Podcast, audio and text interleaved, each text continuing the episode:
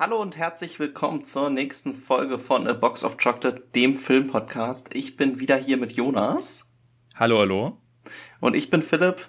Wir haben jetzt leider ein bisschen länger Pause gehabt. Äh, das lag so ein bisschen an mir. Ich war weg im Urlaub, hab deswegen auch nicht so viel gucken können, leider. Aber natürlich ganz wichtig, unsere beiden Filme, über die wir heute sprechen wollen, haben wir natürlich beide geguckt. Ähm, und du hast auch tatsächlich noch geschafft, ein bisschen mehr zu gucken, habe ich gehört. Genau, auf jeden Fall. Also es ist ja eine Menge passiert, äh, was filmtechnisch angeht. Wenn ihr euch das alles nicht interessiert und direkt zu den Filmen springen wollt, wie gesagt, immer in der Videobeschreibung die Links. Ne? Erst geht's um Imitation Game und dann um Her. Aber ja, wie gesagt, wir waren jetzt ein paar Wochen nicht da und da ist eine Menge passiert, über das wir auch alles gar nicht hier so ausführlich reden können. Und könnt ihr ja nochmal anschneiden, Alec Baldwin hat einen Menschen erschossen. Ja, gut. Erstmal ein ähm, schönes Thema zum Anfang. genau, geht direkt los. Dune hat einen zweiten Teil bekommen, da freuen wir uns natürlich alle. Also es ist jetzt endlich bestätigt. Äh, 2023, glaube ich, ist es soweit. Ne? Mhm, Oktober 23 soll er rauskommen. Ja, also da freuen wir uns noch ganz, ganz doll. Und äh, auch eine große Neuigkeit, äh, es gibt eine neue Serie ähm, in den Charts der, der Netflix, der Netflix-Geschichte. Äh, und zwar Squid Game, eine ja, ich denke mal, jeder hat es mitbekommen, eine südkoreanische Serie, die jetzt mittlerweile, ich glaube, auch offiziell die erfolgreichste Netflix-Serie überhaupt geworden ist. Ja. Ich habe sie mir angeschaut und das hätte ich wahrscheinlich so oder so gemacht. Ich bin ja eigentlich nicht so ein Serienfreund, aber so eine Prämisse wie bei Squid Game ist eigentlich genau was für mich, nämlich dieses Death Game-mäßige, Leute werden irgendwo eingesperrt, müssen sich umbringen oder beziehungsweise werden nach und nach umgebracht. Es ist einfach, also da kann der Plot noch so blöd sein, irgendwie, das catcht mich immer. Sei es Videospiele, sei es Bücher, sei es Filme, sei es Serien. Sowas kriegt mich einfach immer. Und dementsprechend habe ich dann irgendwann dann auch gesagt, ja, okay, jetzt wird sie auch noch so gehypt, jetzt muss ich sie auch endlich gucken. Und ähm, dementsprechend nur ganz kurz ein, ein Eindruck von mir. Du hast sie ja noch nicht gesehen, ne? Nee, genau. Bei mir war genau das Problem, was du meintest. Ähm, ich mag ja eigentlich Serien, aber mir rennt die Zeit im Moment äh, noch mehr davon als sonst. Ähm, und wenn ich dann halt sehe, ne, ich weiß nicht, wie viele Folgen sind's? Acht? Acht? Neun, neun sind's, glaube ich. Neun. neun, neun äh, das war tatsächlich mein Problem. Ich dachte erst, es wäre ein Film, tatsächlich, als ich es bei Netflix gesehen habe. Mhm. Und dann ähm, habe ich aber halt weitergeschaltet, weil ich äh, einfach nicht die Zeit hatte. Ähm, das Einzige, was ich mir tatsächlich angeguckt habe, war ein Video über Squid Game, ähm, wo so von so, ich liebe ja diese How to Beat, äh, How to Beat mhm. ähm, meistens der Horrorfilme. Ähm, und da, das hatte ich mir tatsächlich angeguckt. Aber da hast du ähm, doch alles, ges da hast du dir ja, doch die ganzen Spiele ich, schon gespoilert. Ich, ich habe es mir super gespoilert, weil ich habe noch nicht, ich habe das angeguckt, bevor ich so gehört habe, dass ähm, die Serie so, so super toll sein soll. Weil mhm. meistens sind ja diese How to Beat ähm, Videos auch nicht unbedingt über die besten Filme. Und ich dachte, ah ja, mhm. guckst du dir einfach an. Äh, und habe danach erst mitgekriegt, dass die Serie so super sein soll. Deswegen werde ich wahrscheinlich so ein bisschen jetzt noch warten, und dann, wenn die mir ein bisschen wieder aus dem Kopf sind, was ich alles an dem Video geguckt habe, dann gucke ich mir sie vielleicht nochmal an. Ähm, ja, es ist, ich, das ist vielleicht äh, empfehlenswert, weil, also es macht schon viel den Reiz aus, dieses Erwartungshaltung, was kommt als nächstes für eine Art von Spiel, was ist da irgendwie so der Twist oder wie kann man es am besten, oder was ist da die Methode, die vielleicht auch in der Serie gezeigt wird, wie man es am besten schafft daraus, äh, wer überlebt das überhaupt und ähm, worauf läuft es überhaupt alles hinaus das ist, glaube ich, dir jetzt so ein bisschen vorweggenommen worden, aber ähm, ja, die Serie an sich macht trotzdem extrem viel Spaß, aber ja, ich glaube, jetzt, so, jetzt ist sie, glaube ich, nicht mehr so bingeable für dich. Ähm, nee, also, genau. Hm. Also ich muss auf jeden Fall sagen, ich fand die Serie sehr, sehr gut. Äh, ich, ich sage jetzt nicht, also ich, ich finde es auch super, dass das jetzt ausgerechnet die, ähm, die, die beste oder erfolgreichste Serie auf Netflix ist. Hätte ich irgendwie überhaupt nicht gedacht. Also zum einen ist es halt eine, eine komplette südkoreanische Produktion, was halt für mich gefühlt immer noch nicht so richtig im Mainstream angekommen ist, aber halt dadurch natürlich jetzt einen, einen großen Schritt nach vorne geht, äh, dass Leute halt auch an, an, solche Themen gewöhnt werden. Oder nicht Themen, sondern an solche Produktionen. Ja, erst hatten wir es mit Par Parasite, jetzt haben wir es mit Squid Game. Also die Südkoreaner können es halt schon, schon immer und jetzt langsam gewöhnen sich auch Leute daran, wahrscheinlich einfach so Sachen aus Südkorea zu sehen.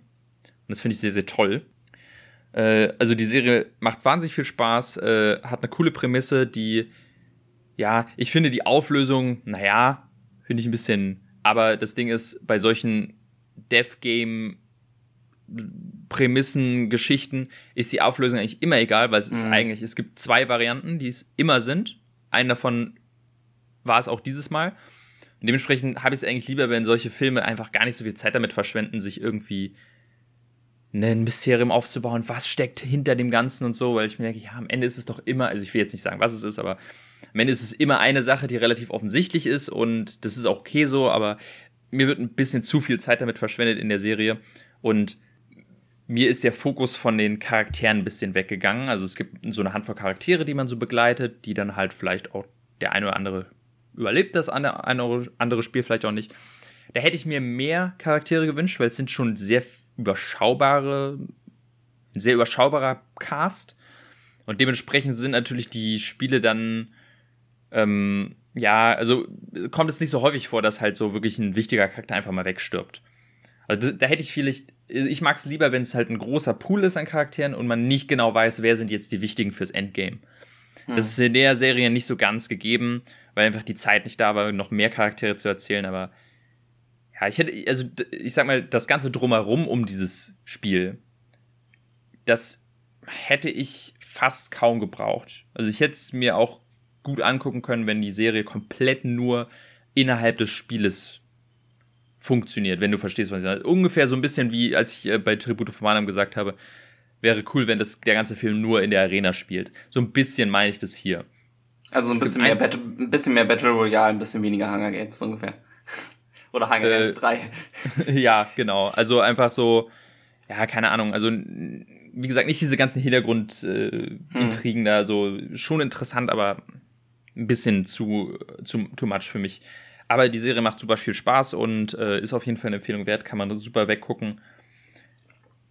Und gegebenenfalls gibt es eine zweite Staffel, finde ich, braucht es nicht. Weiß auch nicht ganz, wie sie, also ich kann mir vorstellen, wie sie es machen, aber ich finde es ein bisschen unnötig.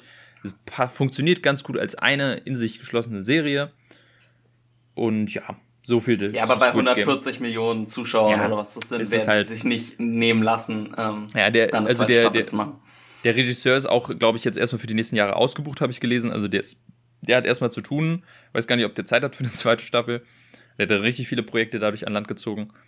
Und äh, ja, wie gesagt, ich finde es schön, dass einfach durch solche Serien ähm, Leute an andere an andere Kinokulturen ein bisschen ja, rangeführt werden. Weil so das, was ein Squid Game angesprochen wird, findet man auch häufig in, in äh, südkoreanischen Produktionen, unter anderem Parasite. Also es geht halt viel um Armut und ähm, die Schere zwischen Arm und Reich und so und die Ausbeute von, ähm, von, der, von, von der Arbeitervolk und so.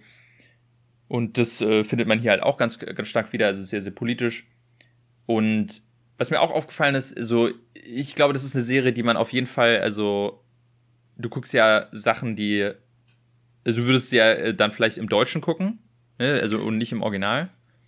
Ich würde dir auf jeden Fall empfehlen, es im Original zu sehen, ja. weil das Ding ist zum einen, oder nee, das Ding ist generell bei asiatischen Produktionen, dass die Sprechweise und das Acting von, von Asiaten oder im asiatischen Kino und vor allem im koreanischen und japanischen halt so ein bisschen over the top ist, ein bisschen overacted manchmal und das ist, glaube ich, von der Synchronisation manchmal sehr schwer rüberzubringen und es klingt dann wahnsinnig komisch im Deutschen. Also ich habe mir die deutschen Dubben nicht angehört, aber ich habe von vielen gehört, die ihn geschaut haben, unter anderem meine Freundin, die meinte, das wirkte manchmal ein bisschen befremdlich.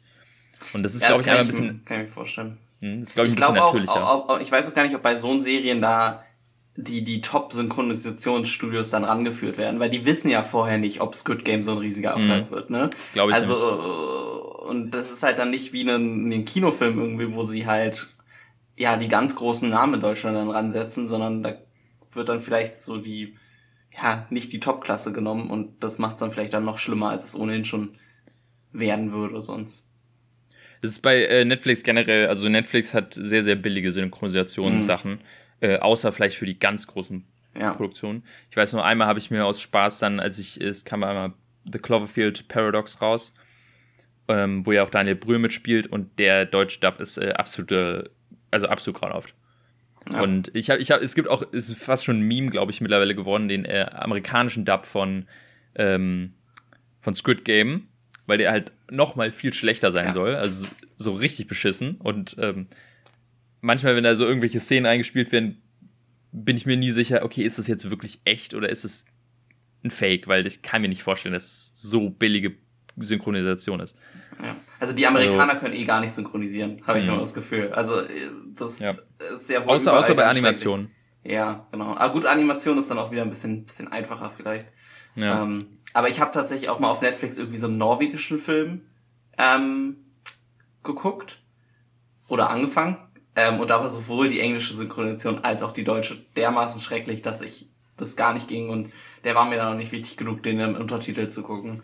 Ähm, mhm. das ist manchmal schon ein bisschen schade, ähm, aber gut, kannst auch nicht alles. Das ist echt, glaube ich, eine große, große Kunst, äh, gut zu synchronisieren. Deswegen kann man wahrscheinlich auch nicht überall dann das perfekt machen. Hm. Ja. Aber auf jeden Fall, Squid Game wird äh, ist nur zu empfehlen, aber da sind wir ja, glaube ich, äh, da erzählen wir euch nichts Neues. Ähm, was auch nichts Neues mehr ist, ist äh, James Bond. Der läuft ja jetzt schon eine Zeit lang.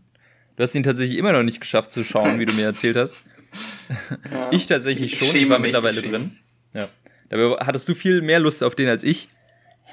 Ähm, deswegen muss ich jetzt hier mal kurz einen, äh, einen Eindruck geben. Und ich muss sagen, ich finde den Film okay, muss ich sagen. Ich hatte Spaß. Das, also gelangweilt habe ich mich nicht so richtig. Allerdings, also er ist auf jeden Fall ein bisschen zu lang, der Film. Der, geht, glaube ich, zweieinhalb Stunden und oder zwei Stunden 40. Und das ist wirklich deutlich zu viel. Da, da gibt es ganz große Stellen in dem Film, wo man denkt, boah, jetzt zieht sich aber schon. Im Großen und Ganzen kann ich aber sagen, ja, gut, aber Spaß hatte ich schon in dem Film. Ich hatte zu meinem Geld, wollte ich nicht zurückhaben. Es hat mich aber auch nicht wirklich äh, weggeflasht. Ähm, weder von der Story her, die ein bisschen eindimensional war und vorhersehbar, als auch von der Action, wo es ein paar coole Szenen gab, aber keine, die man so richtig. Also es gab halt keine Szene, die einem so richtig in Erinnerung geblieben ist. Wo man sagt, oh ja, also wenn ich halt, wenn ich an neuere Mission Impossibles denke, dann kann ich mich an nichts erinnern, außer an drei Szenen, äh, die geile Action hatten und das reicht mir dann. Aber das kann ich bei dem Film halt auch nicht. Und dementsprechend lässt er mich dann so ein bisschen ernüchtert zurück. Ähm, ich glaube, also so, so ein ähnliches Gefühl hatte ich, glaube ich, bei Spectre, als ich damals raus war. Mhm. Und ich, ja, also es gibt, also er, bleibt auf jeden Fall Erinnerung, warum will ich nicht sagen, aber ähm, er ist trotzdem nicht so ein, ja, es ist nicht so ein wirklicher Impact wie jetzt ein Skyfall oder auch erst recht nicht ein Casino Royale.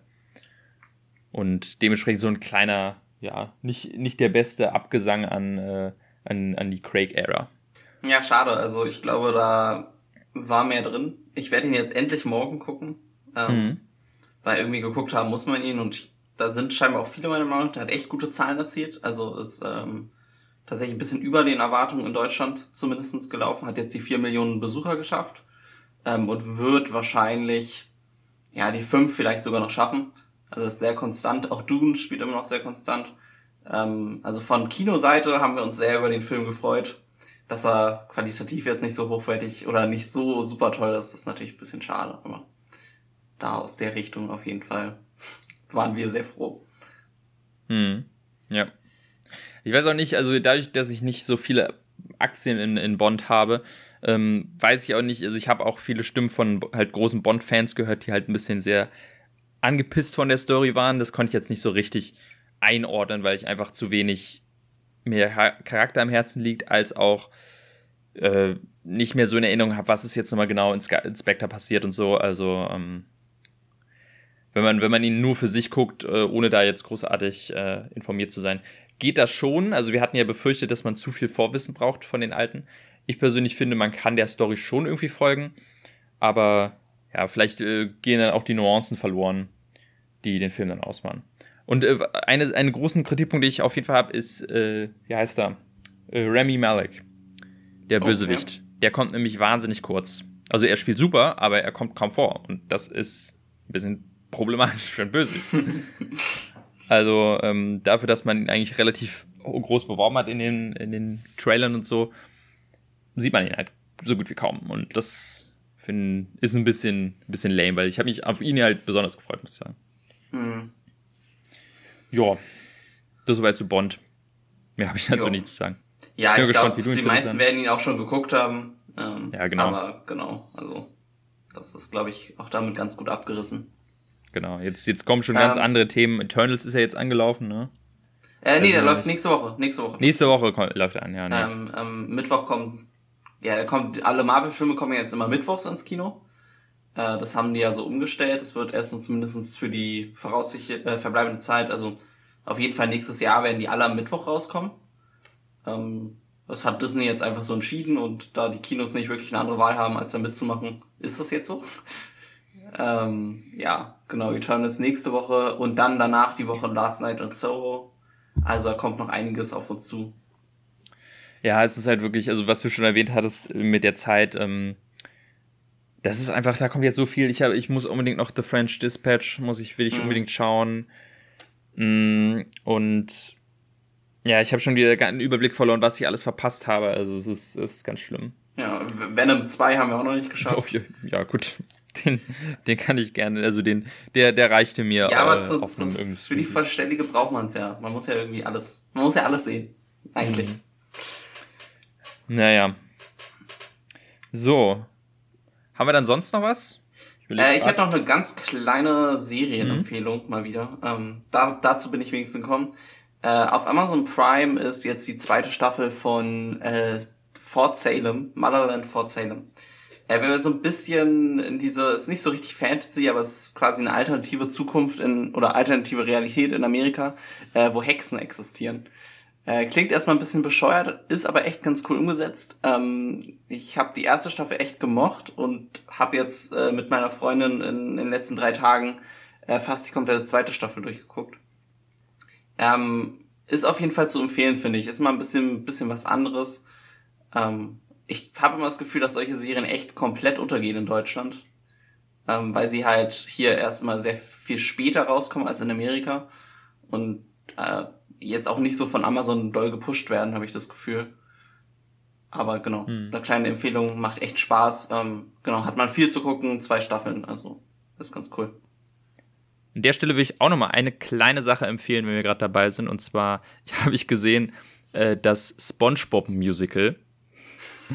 Und äh, das ist, man glaubt es kaum, ziemlich, ziemlich gut.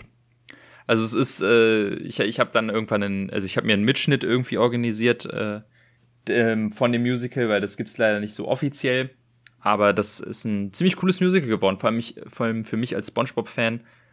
War das irgendwie, ja, ziemlich gut gemacht. Also, wenn ihr da irgendwie rankommt, äh, guckt euch das gerne an. Und ist vor allem, also, nicht so schlimm wie äh, SpongeBob mittlerweile, sondern deutlich besser. Okay. Äh, das ist eigentlich wirklich ein Musical, also wo man, wo man richtig ins Theater geht, so ungefähr. Ja, ja, genau. Es ist, also äh, stimmt, es ist ein echtes Bühnenmusical mit Schauspielern okay. und so. Und ja, die haben jetzt auch nicht, das sieht auch nicht so albern aus, dass die da in einem riesigen Kostüm rumlaufen, sondern, also, wenn man sich das mal, wenn man sich da mal Screenshots oder Ausschnitte rauszieht, das ist von den Kostümen her sehr subtil, aber ziemlich cool gemacht, also. Okay. Ja, und die Songs sind cool, also das sagen wie, das habe ich nur jetzt vor ein paar Tagen gesehen und äh, bleibt mir immer noch im Kopf, deswegen, kleine Empfehlung. Genau, ähm, ich glaube, dann sind wir soweit mit unserem Vortalk ein bisschen durch und würden dann zu den Filmen übergehen. Meiner zuerst, richtig? Genau, deiner kommt als erstes. Genau, ich habe letzte Woche gezogen in The Imitation Game. Der hat irgendwie noch einen komischen Titel im Deutschen, der mir gerade nicht einfällt. Ein streng geheimes Leben.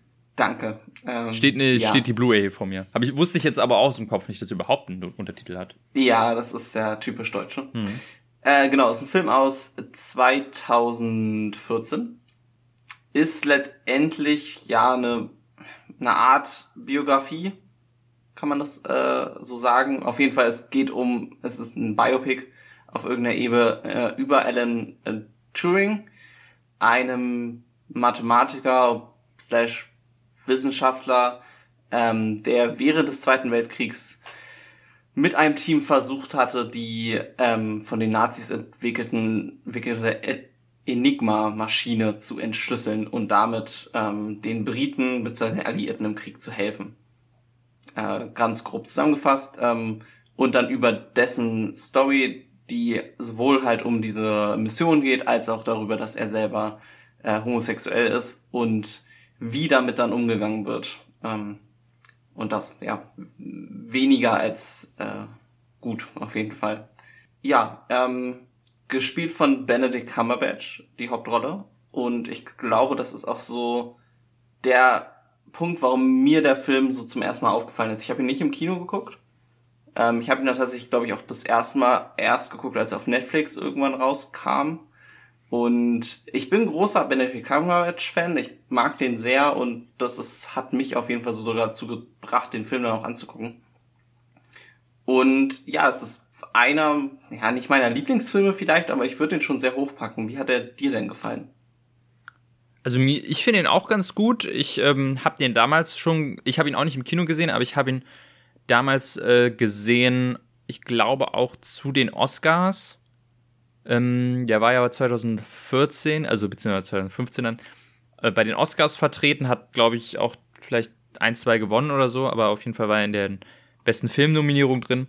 Äh, und in dem Zuge habe ich ihn mir dann auch angesehen. Und ähm, das ist jetzt, glaube ich, auch das dritte Mal, dass ich ihn gucke, weil dann meine Freundin ihn nochmal sehen wollte und jetzt halt. Und ja, ich, ich finde den Film echt ganz gut. Kann eigentlich auch nicht so richtig was kritisieren. Aber der Film ist mir nie so richtig im Gedächtnis geblieben oder beziehungsweise hat nie so einen Impact auf mich gehabt, dass ich sage, hey, den gucke ich mir jetzt an. Von mir aus so. Also, ähm, ich habe ihn jetzt zwar noch ein paar Mal gesehen, aber es gab halt immer einen triftigen Grund dafür und ich, ich hatte nie das Bedürfnis zu sagen, hm, oh, was gucke ich heute? Oh, The Imitation Game. Und ja, wie gesagt, ich weiß nicht genau warum, weil ich finde den Film eigentlich an sich ganz rund und der macht auch wirklich Spaß. Ja, Spaß im, im, im, im gewissen Sinne natürlich. Also es ist ja natürlich auch ziemlich äh, trag tragisch. Aber so im Großen und Ganzen finde ich den äh, einen okayen Film. Ah, nee, genau, jetzt weiß ich auch wieder, äh, warum ich ihn gesehen habe. Der war nämlich auch Teil meiner, meiner, meiner Box damals, mhm. von der ich mal erzählt habe wo ich äh, mit Filmen so richtig angefangen habe. Da habe ich nämlich auch ein Imitation Game reingeworfen. Wegen, wegen den Oscars, so rum war das, genau. Und da habe ich ihn mir dann auch angesehen. Ähm, ja, ich, also kannst du erklären, warum er dich nicht so berührt hat? Also weil bei, bei mir war es tatsächlich, ähm, also ich habe eh ein generelles Interesse, würde ich jetzt mal sagen, ja, Richtung Computer und auf jeden Fall in Richtung Geschichte. Und mich hat es damals tatsächlich sehr erschreckt, dass ich quasi über Alan Turing nie viel gehört hatte. Mhm. Ähm, ich weiß jetzt nicht, kann jetzt nicht genau sagen, ob der Film hundertprozentig historisch korrekt ist, aber ich glaube schon, dass er sich relativ nah zumindestens an den wichtigen äh, Details hält. Ähm, und damit wäre er ja eigentlich ein, oder ist er ja, also er ist einer der sehr wichtigen Menschen der Geschichte und habe mich damals wirklich gefragt, als ich an den Film durch den Film durch war, so warum hat man von diesen Menschen nie gehört? Ähm, und dann durch halt diese Diskriminierungsebene ähm, ist natürlich ein großer Teil, ne? Also zumindest in den Geschichtsbüchern wird sowas natürlich selten erwähnt. Heutzutage vielleicht ein bisschen mehr, aber zumindestens nicht in den älteren.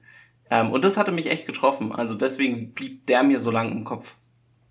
Ja, das ist auf jeden Fall, äh, das kann ich nur unterstreichen. Das war bei mir auch exakt so. Und jetzt auch nochmal, als ich mir nochmal angeschaut habe, das ist was, was man am meisten aus dem Film rausnimmt. Einfach diese Faszination, dass man davon wahrscheinlich noch nie was mitbekommen hat. Obwohl das ja so gefühlt eigentlich fast ausschlaggebend für die, für die Beendigung des Krieges war, beziehungsweise wenigstens die Verkürzung des Krieges. Und ja, ich kannte noch nicht mal, bevor ich diesen Film gesehen habe, dass die Enigma-Maschine. Ich meine, okay, ich bin jetzt auch nicht so geschichtsversiert, da kenne ich, das ist jetzt auch nicht so richtig mein Thema, aber ähm, selbst das wusste ich nicht und dann quasi ist der Film nochmal beeindruckender, wenn man sich denkt, okay, krass, Alter, das ist einfach so ein eigener Krieg, der hinter den Kulissen irgendwie gefühlt stattfindet, äh, von dem man kaum was mitbekommen hat. Er hat es auch äh, nicht nur während des Krieges, sondern halt auch die Jahrzehnte danach, weil es halt versucht wurde, geheim zu halten. Ähm, nicht, und zusätzlich auch noch ähm, wurde es versucht, geheim zu halten, weil er eben homosexuell war und man das nicht oder das vertuschen wollte. Ähm, und dazu ging es dann auch noch, dass äh, das ja generell eine Geheimdienstaktion war, die nicht ans Licht kommen durfte. Das fand ich auch krass, irgendwie 50 Jahre erst nach dem Krieg wurde das veröffentlicht oder was 40? Ja. Also ich, ich glaube auch irgendwie so in dem Dreh, also echt spät, weil sie halt die ganze Zeit immer noch Angst hatten, dass das irgendwie nochmal wichtig werden könnte. Ähm, ja, ist halt Militär, ne, auf, auf irgendeiner Ebene.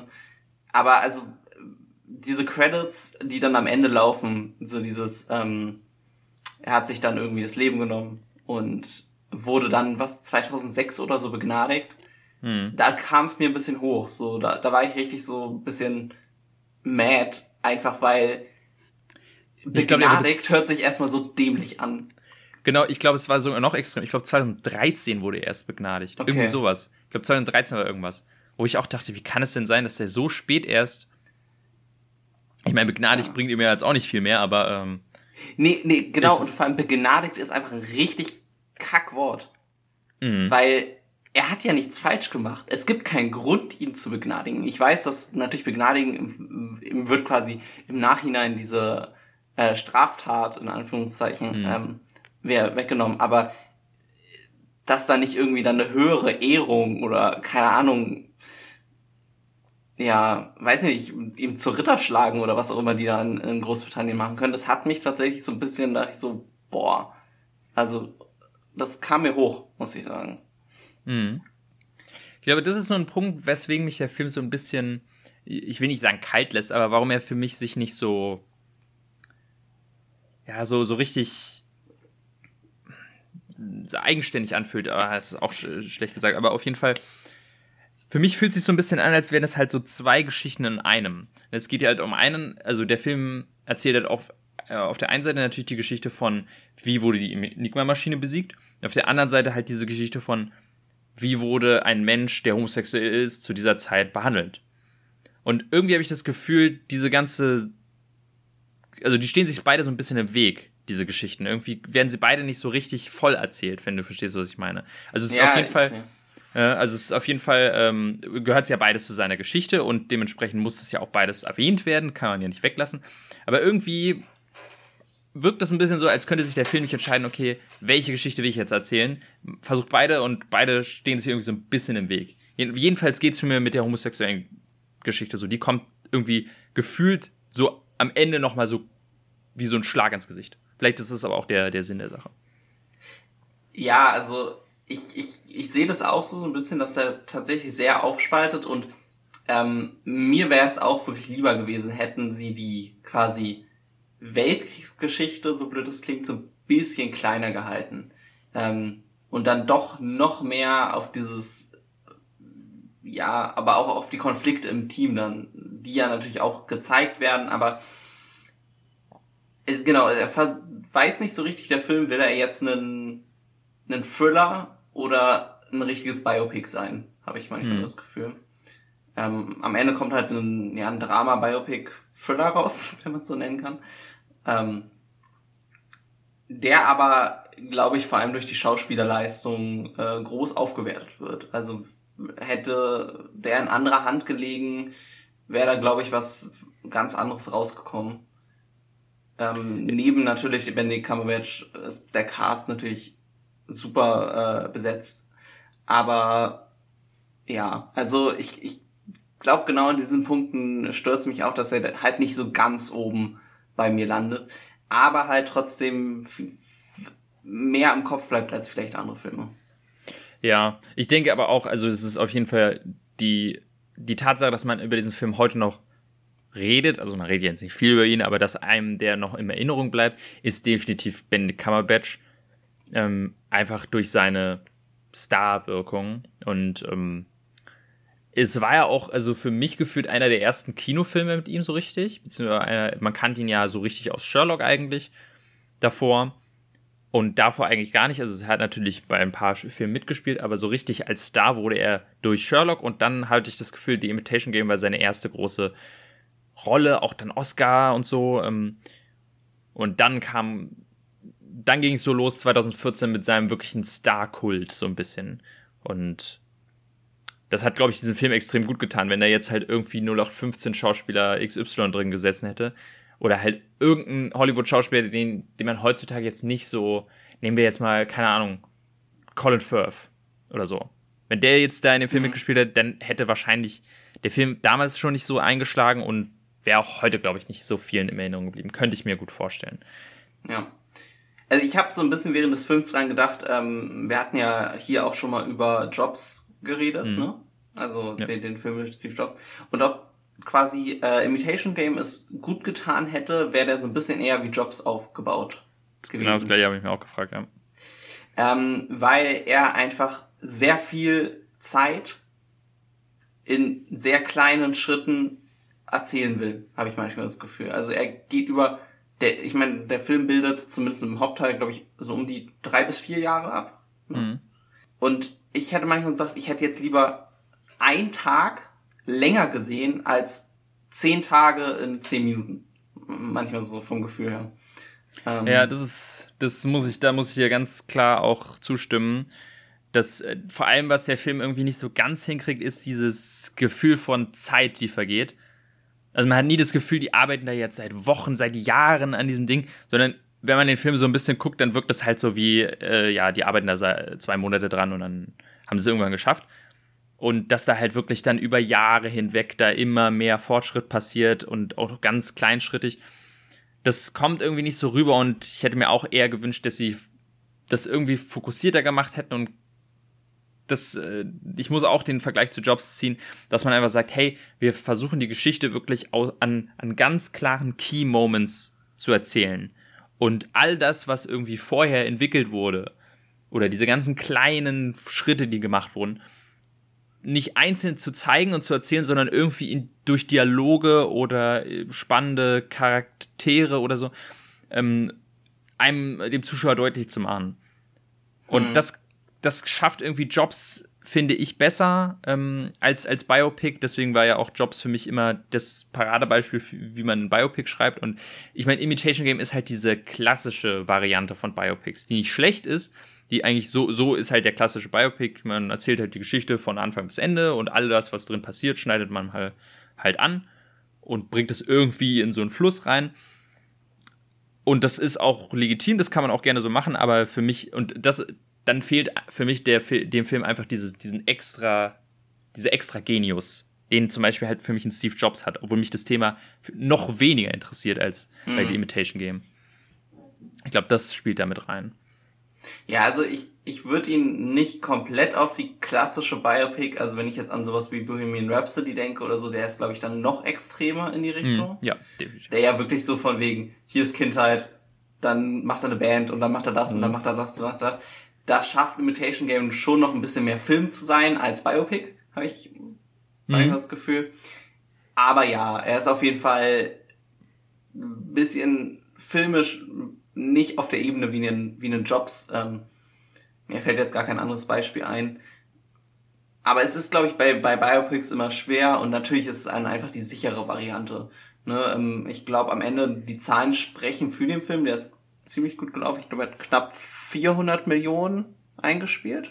Oh, fast mhm. 500 Millionen sogar. Also vom, vom äh, Budget her natürlich alles äh, super gemacht. Da kommen wir dann noch bei Hör zu, da war es ein bisschen anders. Aber mhm. ja, also ich würde ihn auf jeden Fall empfehlen als Film. Also man kann ihn auf jeden Fall angucken und wenn nicht, weil der Film super ist, sondern damit man einfach diese Geschichte äh, gehört hat die meiner Meinung nach einfach jeder irgendwie wissen sollte. Und vor allem, wenn man irgendwie ein Interesse hat, was äh, auch LGBTQ oder wie, wie auch immer ähm, Geschichte angeht, dann ist das natürlich ein Charakter, den kannst du als Helden feiern. Ne? Das ist mhm. äh, der gegen alle Mittel irgendwie dann trotzdem ja geschichtsträchtiger Mann geworden ist, aber auch natürlich dann eine dramatische Geschichte hinten raus ist, die ja, zu Recht äh, verteufelt wird, wie das gemacht wurde, wie mit ihm umgegangen wird. Und dass da auch immer noch Menschen sind, die in die Richtung denken, dass das okay ist, ähm, was da gemacht wurde. Und das ist ja letztendlich, es ist immer noch dieselbe Regierung, also es ist immer noch dasselbe Land und die haben ewig gebraucht, um sich zu entschuldigen. Das finde ich schon wirklich erschreckend. Allein schon deswegen lohnt sich, finde ich, der Film anzugucken, um einfach dann ähm, einfach zu wissen, wer Alan Turing auch wirklich ist. Ja, definitiv. Ich muss auch sagen, also es klingt jetzt vielleicht schlimmer, als ich den Film fand. Es ist nämlich auch gerade was andere Biopics angeht. Biopics ist eigentlich überhaupt nicht mein Genre, weil ich die halt häufig extrem dröge und uninspiriert inszeniert finde. Und Imitation Game sticht da trotzdem noch heraus, auch wenn es, sag ich mal, eine klassische Herangehensweise ist. Man muss halt auch sagen, Steve Jobs ist ein wahnsinniges Alleinstellungsmerkmal. Sowas sieht man, also ich kenne keinen Film, der so ähnlich ist. Ähm, eigentlich, also alle Biopics sind für mich gewisserweise gleich von dieser Inszenierung her. Äh, manche gehen da halt einen höheren, einen größeren Zeitraum als andere, aber trotzdem ist es ein Film, der trotzdem halt über die komplette Laufzeit spannend ist, als Film immer noch funktioniert und sich nicht anfühlt wie halt irgendwie ein, wie, wie ein, wie ein Geschichtsvideo oder so. Und da gibt es halt ganz, ganz viele Biopics, auch aus heutiger Zeit, die ich einfach deutlich uninteressanter finde, obwohl die Themen, die angesprochen werden, spannender sind. Aber die, die, die Filmemacher es nicht hinkriegen, das irgendwie für den Zuschauer spannend zu machen. Und da hebt sich Imitation Game trotzdem halt ab. Dass er für mich einfach äh, kein langweiliger Biopic ist, sondern immer noch ein guter Film. Das, äh, deswegen kann man sich den auf jeden Fall anschauen. Und der ist ja auch auf Netflix, wenn ich mich erinnere. Genau, genau da hab ich, haben wir ihn ja gesehen. Und deswegen ist es so ein Film, den kann, glaube ich, jeder mal schauen. Ist nicht, nicht kein Thema für, für, für jeder Zeit, also sollte sich da schon ein, darauf einlassen, emotional. Ist aber jetzt auch kein Film, der einen komplett, sage ich mal, runterzieht. Ne, er hat zwar ein bitters, also kein schönes Ende, aber er hat trotzdem noch eine gewisse Heldengeschichte innerhalb, ne, wie er das schafft, die Maschine zu besiegen, was einen so ein bisschen was den Film so ein bisschen leichtmütiger macht. Ja, also, da, da bin ich bei dir. Genau. Also, ähm, was auch ich noch dazu sagen will, ist, dass er auch es in einer Sache ein bisschen besser macht als andere Biopics. Er ist halt wenigstens zum großen Teil historisch akkurat.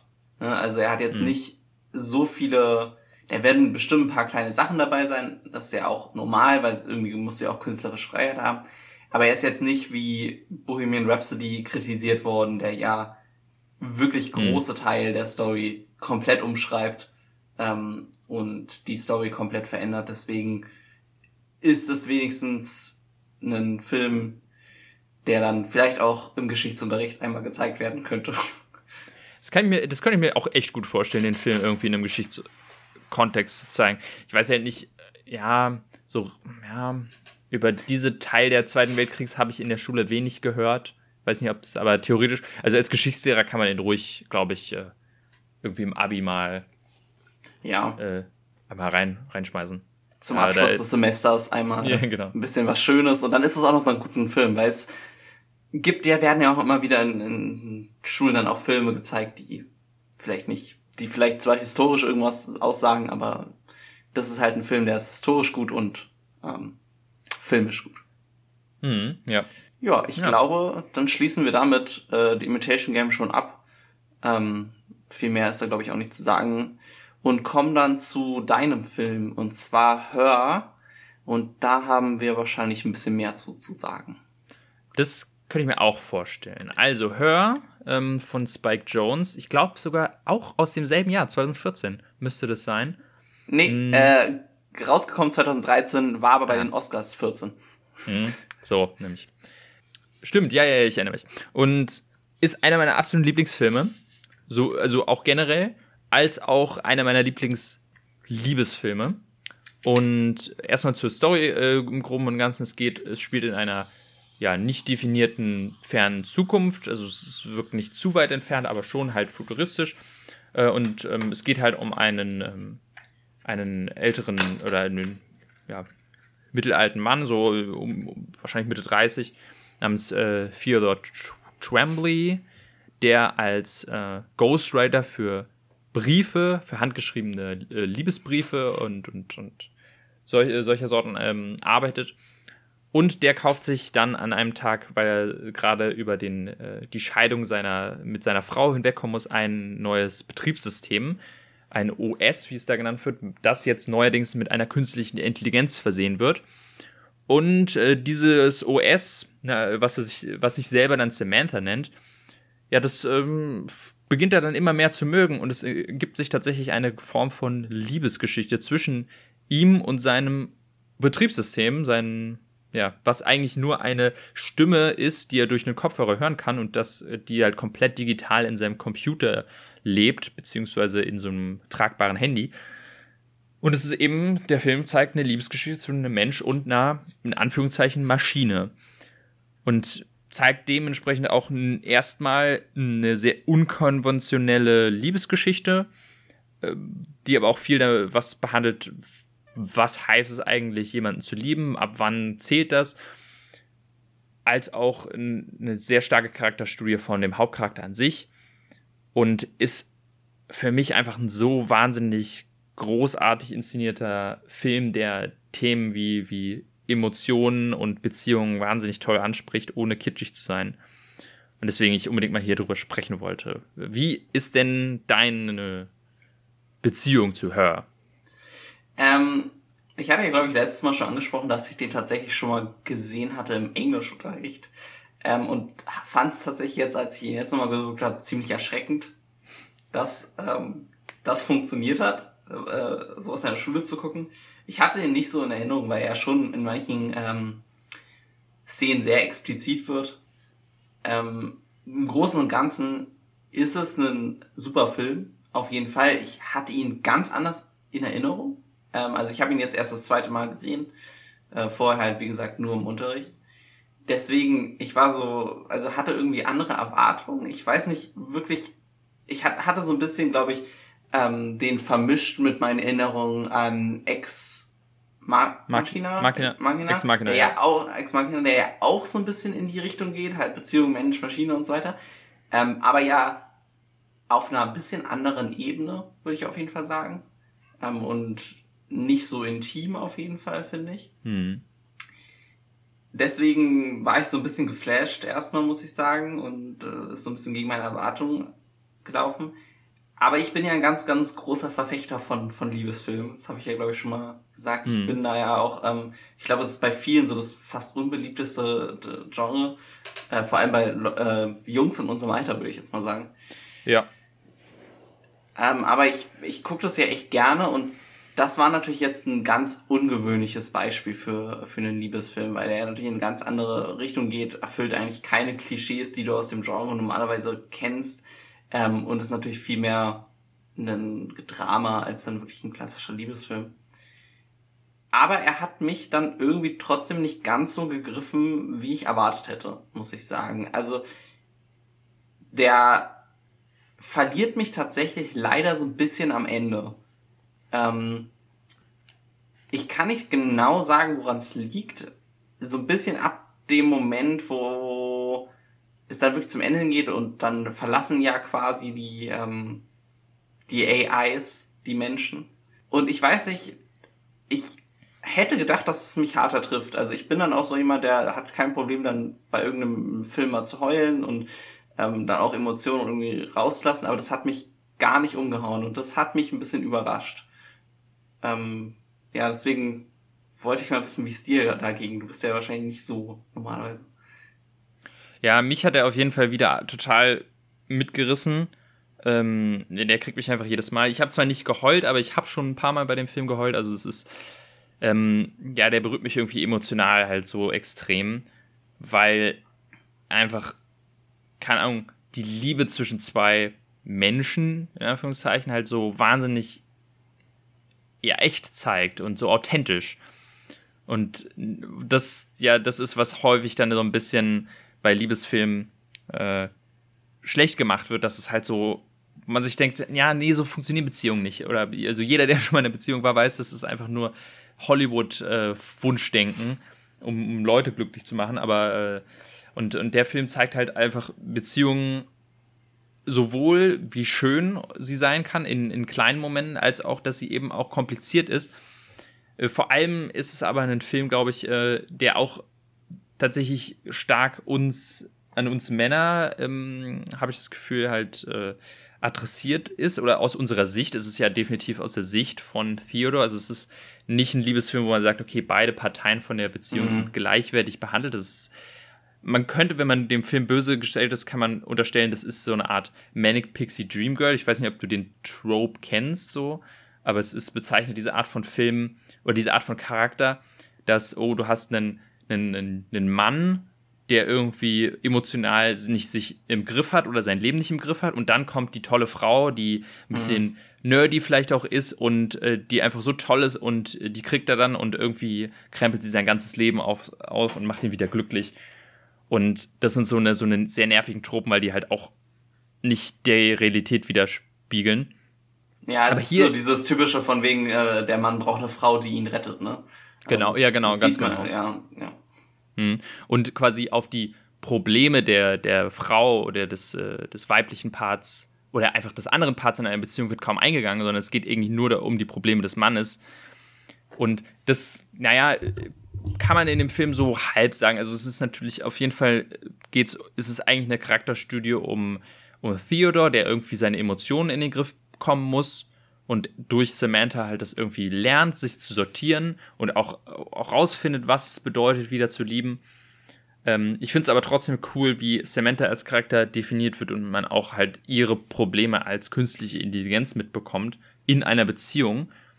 Und das ist einfach, einfach von dem, von, von dem Grundgedanken her eigentlich ein so cooles Thema, weil es ja eigentlich am Ende des Tages auch ein Sci-Fi-Film ist, der behandelt, der, der halt über künstliche Intelligenzen handelt und überlegt, okay, wie könnten die in der Zukunft aussehen und was wäre, wenn man sich in künstliche Intelligenzen verlieben ähm, wird. Ist das überhaupt möglich? Weil, wie im Film dann auch behandelt wird, die dann irgendwann auf so einem Level agieren, dass für uns Menschen gar nicht mehr äh, sichtbar ist. Ne? Die, wo, es, es, gibt ganz tolle Szenen gerade am Ende, wo es dann rauskommt, dass sie, während sie mit ihm redet, noch mit 10.000 anderen redet. Mhm. Und mit 20 oder mit, mit, mit 200 noch in einer Beziehung ist.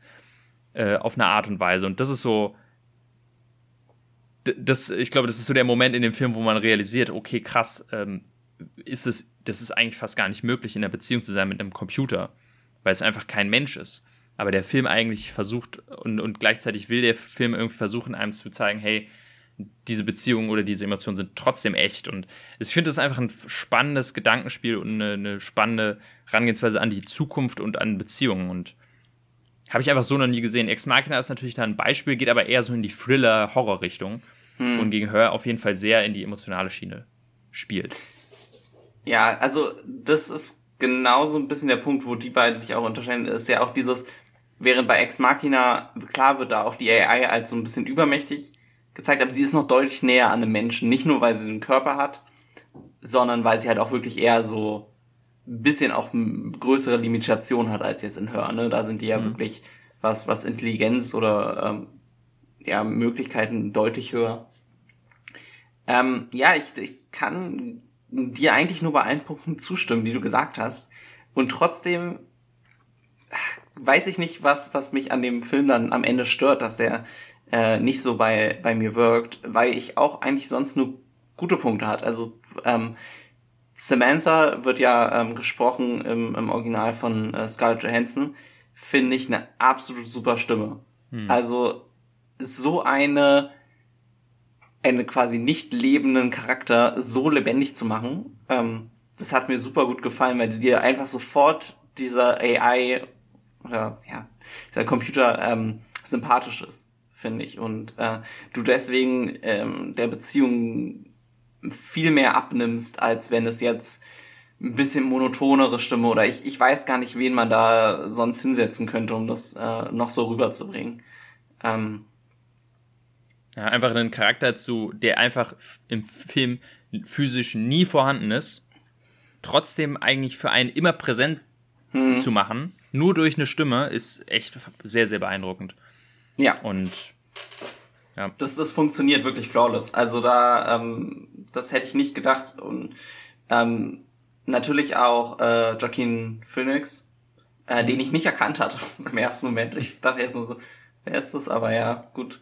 Ähm, spielt mal wieder oder hat ja ein Joker dann auch nochmal einen Depressiven gespielt. Mhm.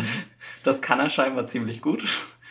Ähm, ist natürlich bei, bei den Nebencharakteren hängt es bei mir tatsächlich so ein bisschen also äh, Chris Pratt spielt ja so einen Typen, ne? den inter ja. der interessiert mich gar nicht. Also ist auch ja, nur den habe ich auch nie, habe ich auch nie so ganz verstanden, was der in dem Film soll. Ähm, seine Freunde, also nicht seine Freundin, also genau, ja, seine Bekannte, mit der dann am, am, am Ende zumindestens so ein bisschen angedeutet wird, dass da vielleicht was äh, sein könnte. Die finde ich tatsächlich sehr gut, weil sie so ein bisschen ähnliche ähm, Sachen durchmacht, auf jeden Fall. Auch so ein bisschen äh, einen Job, den sie nicht mag, äh, eine nicht wirklich am Ende zumindest nicht zufriedenstellende Beziehung. Ähm, und deswegen so ein bisschen ein Gegenbild wie davon ist, die fand ich sehr gut. Seine Ex-Frau fand ich super uninteressant irgendwie und war auch für mich nicht so die interessanteste Teil der Story. Also mir hätte es auch gereicht, hätten sie einfach gesagt, hey, der ist ähm, depressiv, weil er halt aus einer ähm, aus einer Ehe kommt und ist halt geschieden und ist halt kacke. Die Szene, wo sie dann auch kritisiert, dass er mit einer AI eine Beziehung hat, ja, hätte mir auch von einem anderen Charakter gereicht, muss ich so ein bisschen sagen. Das fand ich persönlich nicht ganz so wichtig. Aber ja, ich, ja, ich fand das irgendwie, also diese ganze, diesen ganzen inneren Konflikt mit seiner, seiner, seiner Ex-Beziehung, die äh, quasi in die Brüche gegangen ist, die auch häufig dann durch so Flashbacks ganz, ganz subtil angedeutet wird. Denn man sieht dann halt so die schönen Erinnerungen, an die er sich erinnert. Und dann, ich weiß noch eine Stelle, wo man so ganz schnell so ein paar negative Erinnerungen, zum Beispiel mit dem Scheidungsanwalt sieht. Und dass das so, so, keine Ahnung, so Sachen sind, die ihn halt wirklich so konstant die ganze Zeit im Kopf sind oder so. Und dass man auch eigentlich, also theoretisch sieht man ja von ihr eigentlich nur positive Szenen durch seine Erinnerungen, bis zu dem Punkt, wo sie mit ihm da bei dem Essen ist mhm. und dann halt die Beziehung zwischen den beiden so wahnsinnig kühl ist. Und das hat irgendwie so diesen Effekt von, dass man selbst noch als Zuschauer irgendwie an dieser Beziehung zwischen den beiden hängt und denkt, ach, das war doch eigentlich total schön. Und dann bei diesem, diesem Aufeinandertreffen erst merkt, nee, das ist einfach, die passen überhaupt nicht zusammen. Und ähnlich wie der Hauptcharakter selbst erst realisieren oder über diese Beziehungen wegkommen muss. Und eigentlich ja. geht der Film ja eigentlich nur darum, dass er ja, eine Liebes Liebeskummer hat und sich mhm. dann in gewisser Weise in eine andere Beziehung flüchtet, ähm, könnte man fast sagen. Also es ist nicht so, dass, äh, ja, irgendwie so ein bisschen wird es jedenfalls beschrieben, dass einfach, also der ganze Film handelt eben davon, dass er irgendwie seine Gefühlslage in, sortieren muss. Sowohl durch seine alte Beziehung als auch durch, durch diese neue. Und ich glaube, dadurch ist es sehr essentiell, dass dieser, dieser, dieses Drama zwischen ihm und seiner Ex-Frau dann da noch kommt. Ja, das stimmt schon. Mich hatte irgendwie, ich weiß nicht, diese Szene äh, in dem Restaurant hat mich irgendwie so ein bisschen kalt gelassen. Aber mhm. vielleicht ja. ist auch genau das, das, das Ziel. Weiß ich nicht. Aber mhm. ja, genau. Also deswegen sonst rundum auf jeden Fall super. Ich weiß nicht, manchmal sind, glaube ich, so Filme, da kann man gar nicht genau sagen, warum die jetzt mhm. dann kein, keine 10 aus 10 werden. Ne? Also das ja. ist dann einfach nicht, weil ich für mich persönlich, wenn ich einen Liebesfilm gucke, dann will, will ich auch, dass der mir natürlich irgendwie emotional mitnimmt. Ne? Ich glaube, das ist ja eigentlich so die Motivation. Mhm. Und selbst wenn ich die Story super fand und vor allem die Prämisse ähm, sehr innovativ, wenn er mich irgendwie emotional ganz so erreicht, dann hat er halt irgendwie bei mir nicht das höchste Potenzial. Ja, das Aber, ist ja auch ja, das ist halt auch, also dieses, dieses Fünkchen ist ja auch bei jedem dann nochmal extrem mhm. subjektiv, ob es einen dann nochmal emotional berührt oder nicht. Das kann man ja gar nicht erklären oder, oder steuern oder. Ja. ja. Also ich weiß ähm, noch nicht, als ich. Hm? Also ich, ich wollte eigentlich nur auf eingehen, ich war so ein bisschen erschreckt. Ähm, ich gucke mir ja immer sehr, ich bin sehr interessiert immer an den Zahlen, ich weiß. Ähm, aber dass der echt am Boxoffice nicht gut gelaufen ist, ähm, hat knapp ähm, 23 Millionen gekostet und hat tatsächlich nur 48 eingespielt. Hm. Was ja. ja. wirklich, also gut, ne, 2013 muss man dazu sagen, heutzutage äh, sind natürlich die Zahlen dann nochmal ein bisschen aber echt nicht so viel ist, vor allem für einen Film, der dann auch noch einen Oscar bekommen hat. Ähm, und ja auch, ne, der, der Regisseur auch schon ein Bekannter ist, ich glaube, Joaquin Phoenix war nicht so bekannt. Der ist, glaube ich, den nee. Joker nochmal auf ein ganz anderes Level bekommen jetzt. Aber gut, Scarlett Johansson ist nur als Stimme dabei. Weiß jetzt nicht, ja, kannst du nicht aufs, aufs Poster packen, hilft vielleicht auch nicht. Aber es hatte, ich hatte schon so gedacht, dass der ein bisschen ähm, besser eingenommen, aber dann ist vielleicht tatsächlich diese Prämisse dann doch für die, den Mainstream dann nicht ganz, ähm, ganz da gewesen. Ja, ich glaube auch, dass es einfach ein bisschen mehr in, in Arthouse-Richtung geht. Und ähm, ich glaube auch vielen einfach auch, also der Film ist ja auch sehr ruhig erzählt. Und ähm, was Plot angeht, passiert vielleicht nicht so viel, sondern es geht viel um die Entwicklung zwischen den beiden und deren Beziehung und ist dadurch manchmal sehr langsam erzählt. was ich sehr schön finde, also was ich genau richtig, also was für mich sehr gut funktioniert hat, aber ich habe das Gefühl, ähm, ich habe den auch schon mal mit ähm, jemandem gesehen, wo ich das Gefühl hatte, mh, hm, die äh, Person fand den Film, glaube ich, so ein bisschen zu langatmig. Mhm. Ähm, die ist einfach anderes gewohnt und dementsprechend habe ich gemerkt, ja, ist nicht so ein mainstreamiger Film. Äh, auch, ja, genau, Joaquin Phoenix war damals noch kein Name so richtig, ähm, leider. Also, ich ist für mich einer meiner Lieblingsschauspieler schon immer gewesen und bin froh, dass er durch Joker jetzt endlich mainstreamig geworden ist. Und naja, der Regisseur muss man auch sagen, also Spike Jones, den, der hat auch gar nicht so viele Filme gemacht. Also, ähm, der hat so richtig, dass er, er, Regie geführt hat. Also er hat viel mhm. bei vielen Filmen mitgearbeitet, aber seine Filme sind eigentlich nur Her, ähm, ich glaube, Being John Malkovich und mhm. ähm, Adaptation, also zwei äh, Andy Kaufman, äh, Charlie Kaufman Filme und dann noch Wo die wilden Kerle wohnen. Das sind so seine vier Filme. Alles Filme, die ich als absolute Meisterwerke ansehe und dementsprechend ist Spike Jones auch theoretisch, also ich habe mich lange überlegt, wer ist eigentlich mein Lieblingsregisseur? Und ich kann keine richtige Antwort geben, aber so statistisch gesehen wäre es Spike Jones, weil einfach 100% seiner Filme für mich meine Lieblingsfilme sind.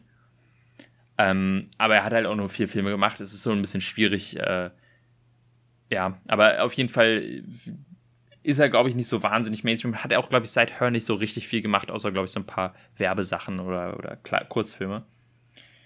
Ähm, und ja. Also, ähm, weißt, du, weißt du bei ihm, was seine Verbindung zu Jackass ist? Weil ich habe das irgendwie immer so gelesen, aber ich habe es nicht so richtig rauslesen können. Nee, okay, das weiß ich tatsächlich nicht. Finde ich aber sehr spannend. Weil er ist irgendwie bei allen Jackass-Filmen zumindest Produzent und äh, okay. sogar Schauspieler in zweien irgendwie. So Schauspieler. Oh, das muss ich noch mal, muss ich mal rausfinden, an welchen also, Sachen er Das hatte mich so komplett nämlich gewundert. weißt du, so richtig ja, fast ein Arthouse-Film mit Hör und dann so, okay, gehe ich in die Liste und dann steht da Jackass und so weiter. Da war ich ein bisschen verwundert, ehrlich gesagt. Ich weiß nicht, ob er mit dem neuen jetzt was zu tun hat, ähm, aber ja. Hm. Ja, ich würde ich würd noch für den, äh, an dem Film eine Sache gerne hervorheben. Und das ist nämlich die ganze Tatsache, er spielt in der Zukunft. Und was ich an dem Film extrem sehr mag, ist die Zukunftsvision, die in diesem Film gezeigt wird. Weil es wird nicht ganz gesagt, wann er spielt. Ich würde jetzt mal so schätzen, keine Ahnung, 2040, 50 vielleicht, so in dem Dreh. Ähm, aber es wird nicht genau gesagt. Und was ich an der Zukunftsvision halt wahnsinnig cool finde, ist, es wird, also man merkt schnell, es ist eine Zukunftsvision anhand der Technik, die da benutzt wird. Es ist aber wahnsinnig subtil. Also es wirkt trotzdem noch wie eigentlich die Gesellschaft oder die Welt, die wir jedenfalls in unserer westlichen westlichen Welt zu haben, mit aber den ein oder anderen technischen Updates, wo man sagt, ja, okay, das kann ich mir wirklich vorstellen, dass das in so einer Form irgendwann auf uns zukommen wird. Und das mag ich total gerne, dass es eben nicht fliegende Autos sind oder irgendwie die komplette Welt ist im, äh, komplett abgestürzt und ist alles äh, schlimm, sondern es ist irgendwie so eine realistische, futuristische Welt. Und das mag ich total gerne. Und passt eben auch zu diesem, ja, zu dem Thema natürlich auch logischerweise. Ja, das ist mir auch aufgefallen. Also, das ist ja zum Beispiel das Videospiel, was er macht, oder ähm, die, ähm, das Programm, was er benutzt, um die Briefe auf seine Arbeit zu schreiben und so weiter. Mhm. Es ist alles sehr nah an uns dran und ich finde es ganz witzig. Ähm, Alexa ist ja ähm, im Jahr 2014 rausgekommen. Ja, guck mal, jetzt spricht sie ja auch mit mir. Hat mich gehört, ja voll akkurat. Nee, ähm, ist 2014 rausgekommen und ich meine, der Film ist 2013 rausgekommen. Also relevanter geht's gar nicht. Ich, ich kann mir sogar vorstellen, dass wenn man den heute guckt, also dass man natürlich mit heute nochmal eine bisschen andere Sicht hat, weil das in 2013 auf jeden Fall noch nicht so normal war, dass man einen, so einen Home-Assistenten zu Hause stehen hat. Und da ja sehr akkurat ist, also den Assistenten, den er benutzt, bevor er äh, Samantha kriegt, ist ja eigentlich sehr nah an dem, was heute jeder auf dem Handy hat, so ungefähr. Genau, auf jeden Fall. Und das ist eben so, das mag ich halt dann dadurch auch ganz gerne. Und auch dann dazu, dass diese Zukunftsvision oder die Vision von Technologie nicht zu depressiv ist. Das ja häufig dann so ist. Gerade so Black mhm. Mirror. Ich meine, ich, ich mag Black Mirror gerne. Das kam ja auch ungefähr in der Zeit so richtig raus. so die ersten Staffeln. Auf Netflix kam es dann ja später. Mittlerweile ist es ein bisschen cringy geworden, aber damals äh, war es halt ganz groß. Aber Black Mirror war ja immer auch wahnsinnig ja, pessimistisch, was äh, Technologie angeht und sozusagen, ja, die richtet uns nur zugrunde und so nach Motto. Und ich finde es schön an diesem Film, dass in der Zukunft, es wird schon gezeigt, hey, die Technik, die sorgt irgendwie ein bisschen dafür, dass wir uns mehr isolieren. Hm. Aber es macht es nicht so, dass es irgendwie vorwurfsvoll ist oder auch sagt, okay, das ist jetzt ganz schlimm. Ähm, und gleichzeitig zeigt es auch die Technologie so, hey, das ist auch ein Fortschritt und das ist auch wahnsinnig hilfreich. Also es findet eine angenehme Waage, dass man sagt, ja, okay, ja, klar, Technik bewegt sich in eine Richtung, die vielleicht nicht gut für uns ist, aber in gewisser Weise ist es auch sehr, sehr hilfreich und dementsprechend mag ich eben diese, diese Vision, die in diesem Film porträtiert wird, auch halt, wenn man so darüber denkt, dass halt Technik ähm, dann, wenn es in diese AI-Richtung geht, uns äh, als Menschen fast schon noch mehr beibringen kann, äh, was Emotionen angeht. Und das finde ich halt auch wahnsinnig spannend. Ähm, und als, als Gedankenspiel und als Zukunftsvision fand ich das halt erfrischend. Ähm, sieht man ja. sehr selten in solchen Filmen. Ja, man sieht, glaube ich, das Einzige, was in mir so ein bisschen auf, man sieht so ein bisschen, dass Smog immer in der Stadt rumhängt. Mhm. Aber gut, das ist halt eine Großstadt, ne? Also macht halt auch irgendwie Sinn. Aber genau, es ist halt nicht so extrem depressiv und das ist wirklich cool. Ja, also auf jeden Fall eine Empfehlung. Sollte vielleicht jeder mal gesehen haben. Ist definitiv nicht für jeden, der Film. Aber äh, eine Chance sollte ihm auf jeden Fall geben und äh, ich denke mal, viele die sich dann auch einfach darauf einlassen, werden vielleicht auch einfach emotional wahnsinnig abgeholt und äh, hätten es nie gedacht äh, von einer Art von Film ähm, und dementsprechend ein, ein, Film, der mir wahnsinnig viel am Herzen liegt und den jeder, den jeder gesehen haben kann und, und sollte. Ja, das soweit zu hören. Ähm, und jetzt würde ich sagen, kommen wir wieder zu unserem, unserer Tradition am Ende der Folge, nämlich wir schmeißen neue Filme rein. Ja, und mir ist natürlich aufgefallen, dass ich jetzt gar nicht so einen mal vergessen habe, mir einen auszusuchen. Aber ich glaube, ja. ich habe hier irgendwo noch eine Liste und das geht ganz schnell.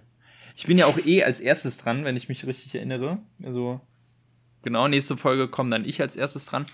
Ähm, da würde ich nämlich mal anfangen, meinen Film reinzuwerfen.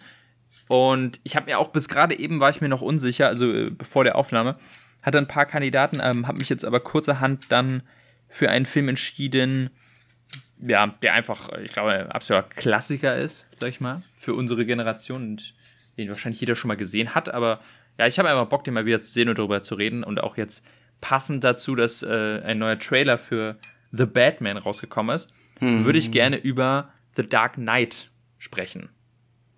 Ja, sehr cool. Hm. Finde ich nice. Können ja auch so ein bisschen über dann, also ich weiß nicht, ob ich dann alle drei Filme sehe, aber so diese The Dark Knight Trilogy reden. Ähm, so im Großen und Ganzen, weil ich kann mir nicht, ich glaube kaum, dass einer von uns Batman Begins und Dark Knight Rises hier mal reinwerfen wird. Kann man ja so ein bisschen anschneiden. Ja, genau. Aber, genau. Also The Dark Knight bei mir. Was äh, hast du dich entschieden schon? Ich, ich habe mich sehr schnell entschieden. Äh, ich hoffe nur, der ist nicht bei dir drin, glaube ich, ne? 1917 würde ich gerne rein. Oh, der ist, der ist tatsächlich bei mir der drin. Der ist drin. Okay, mhm. ich, äh, dann, dann muss ich hier leider noch ganz schnell äh, überlegen. Ja, 1917 ah. Okay, ähm, habe ich, hab ich den reingeworfen. Oh Mensch. Relativ zu Anfang, der liegt da schon eine ganze Weile drin. Hm, könnte auch mal langsam das gezogen werden. So. Das ist jetzt äh, hier sehr peinlich. Ähm, ja, nach kurzer Überlegungszeit äh, habe ich mich dann doch entscheiden können. Äh, ich werf dann Matrix rein. Da mhm. kommt jetzt auch der, der neueste Teil bald raus. Auch wenn ich da ein bisschen skeptisch bin, aber ja, lohnt sich auf jeden Fall, glaube ich, über den ersten zu reden. Mhm. Bin ja auch jetzt nicht von dem Trailer überzeugt gewesen, aber ja, vielleicht schadet es nicht, dann, wenn wir den vorher ziehen, nochmal einfach über ein bisschen über Matrix zu reden. Gerade über den ersten. Ja, alles klar. Äh, ja, auch äh, zwei, zwei absolute Klassiker, die wir jetzt reinwerfen, Dark Knight und Matrix. Jetzt sind wir mal gespannt, was wir für nächste Woche, äh, nächste Folge ziehen werden. Ich fange mal an. So. Bei mir wird es. Aha, einer von meinen äh, OGs. Inglorious Bastards habe ich reingeworfen, äh, habe ich gezogen. Von right. Quentin Tarantino. Mhm. Ja, ich ziehe dann meinen mal. Uh, äh, The Beach habe ich gezogen. Der Aha. Leonardo DiCaprio. Ist es das erste Mal, dass wir DiCaprio theoretisch hier haben? Ich glaube ja, ne? Ich glaube schon, ja. Ja, ich hatte theoretisch, ich habe noch Inception drin, aber äh, habe ich noch nicht gezogen. Dann, äh, The Beach war ja auf, ähm, auf Netflix, oh, ich meinst du, ne? glaube, der war auf Netflix, aber Netflix Ja. ist ja im Moment sehr dabei, immer Filme rauszuschmeißen. Also The Beach ist noch auf Netflix, habe ich gerade gesehen. Und Inglourious Bastards ist nicht auf Netflix. Also gegebenenfalls muss man da wieder mal sich anderweitig äh, umschauen. Ich gucke nochmal schnell auf Prime, ist auf ob der da Amazon. vielleicht Ist ist. auf Prime. Ist er? Ja. Ja, perfekt. Dann Leute, die sowohl Netflix als auch Prime haben, können sich dann beide Filme anschauen. Ja. Lustigerweise im, im, im OV mit FSK 18 und Deutsch im FSK 16. ja, auch geil. Gibt es da irgendwie unterschiedliche Versionen? Keine Ahnung. Aber ja. Äh, aber da würde ich tatsächlich ähm, jedem empfehlen, die OV zu schauen. Ähm, da wird nämlich in dem Film eh viel Deutsch gesprochen. Und wenn dann die anderen Szenen in Englisch sind, wirkt das nochmal ein bisschen anders. Also es gibt da eine spezielle Szene, die ähm, im englischen Original einfach deutlich besser ist, obwohl da Deutsch gesprochen wird. Also würde ich, äh, glaubt mir da, guckt den in OV. ja. Also generell Genau. äh, empfehlen wir es ja immer, äh, Mhm. wer es von den englischen Kenntnissen hinkriegt. Macht, äh, hatten wir jetzt bei Hör ja auch, ne? Manche auch. Also, ich weiß nicht, wie die deutsche Stimme ist, weil ich ihn nicht auf Deutsch geguckt habe, aber Scarlett Johansson war auf jeden Fall super. Mhm. Deswegen, ne? ja. Alles klar. Dann nächste Folge, dann hoffentlich in zwei Wochen. Wir werden Ja, sehen. ich gebe ich geb Ähm. mir Mühe und bis dahin auch mal wieder irgendwie im Kino gewesen zu sein. Äh, Das ist eine sehr lange. Da können wir Durchfahren. wahrscheinlich über Eternals reden. Da versuchen wir, glaube ich, beide Ja. dann relativ schnell reinzugehen. Genau, also, ähm, nächste Folge dann Inglourious Bastards und was ist The Beach. Genau. Und bis dann. Bis dann. Tschüss.